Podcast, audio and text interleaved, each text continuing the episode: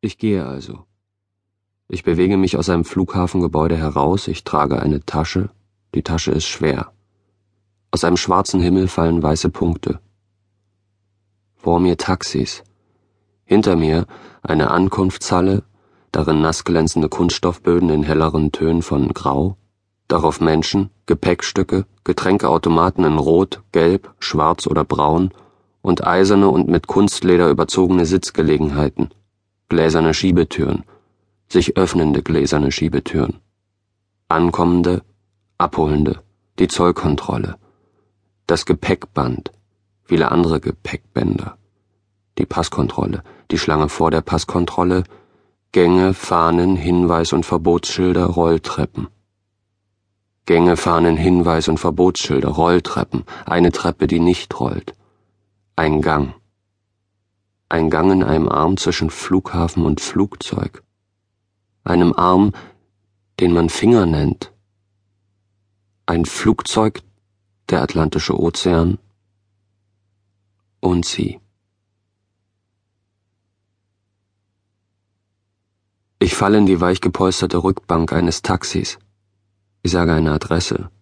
Ich versuche nicht zu bemerken, dass der Fahrer eine andere Hautfarbe hat als ich, versuche, nachdem ich die vereinbarten 60 Dollar entnommen habe, mein Portemonnaie nicht so schnell wie möglich wieder wegzustecken, nur weil der Fahrer eine andere Hautfarbe hat als ich. Im Radio Stimmen auf Englisch.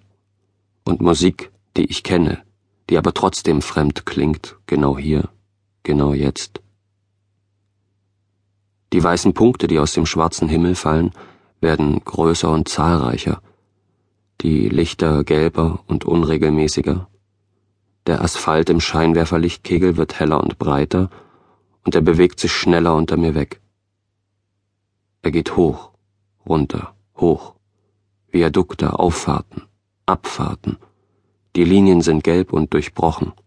Reifen schlagen in Spalten zwischen Betonplatten, und irgendwann wird die Schwärze des Himmels von einer anderen Schwärze verdeckt. Schatten.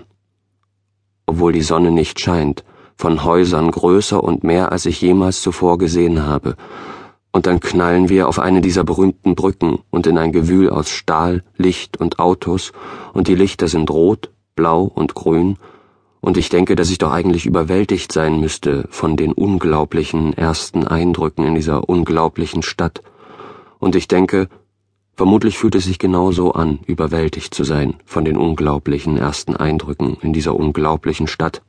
Also nehme ich das Telefon aus der Tasche und schreibe ihr eine Nachricht mit dem Inhalt Unglaublich. Ich erreiche ein altes Industriegebäude. Es ist die Adresse, die ich dem Fahrer gesagt habe. Ich gebe ihm Geld, steige aus. Unter der Fußmatte liegt ein Schlüssel, der Fahrstuhl riecht nach Hydrauliköl.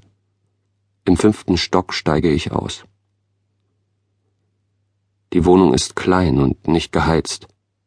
Ich stelle die Tasche ab, suche darin nach warmen Textilien, die ich über denen, die ich bereits trage, tragen kann.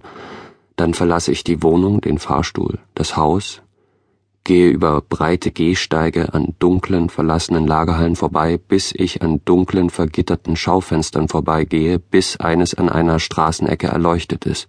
Und ich zwänge mich unter dem halb heruntergelassenen Gitter hindurch, vorbei an eng stehenden Regalen voller geräumiger Verpackungen, hole Brot, Chips, Bier und eine Zeitung. Ich bezahle und verlasse den Laden, der auch jetzt noch nicht schließt. An der Kasse lasse ich laute Stimmen zurück, der Verkäufer und zwei Kunden schimpfen. Ich weiß nicht, ob aufeinander oder auf die Welt, auf Lieferanten, Finanzbeamte oder Ehefrauen. Ich glaube, sie sprechen Polnisch. Ich kehre in das ehemalige Industriegebäude zurück, ich lege mich in das kurze Bett unter die dünnen Decken, ich lege nicht viel dickere Kleidungsstücke darüber, ich esse das Brot und die Chips und trinke das Bier. Und ich sehe die Buchstaben an, die auf der Zeitung stehen. Und ich liege noch lange wach. Vielleicht weil es da, wo ich heute Morgen aufgewacht bin, schon wieder hell ist.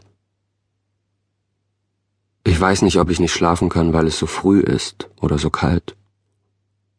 Dunkel genug ist es. Und ich sehe ab und zu durch das kleine Fenster über die Flachdächer zwischen dem Haus und dem Fluss zu den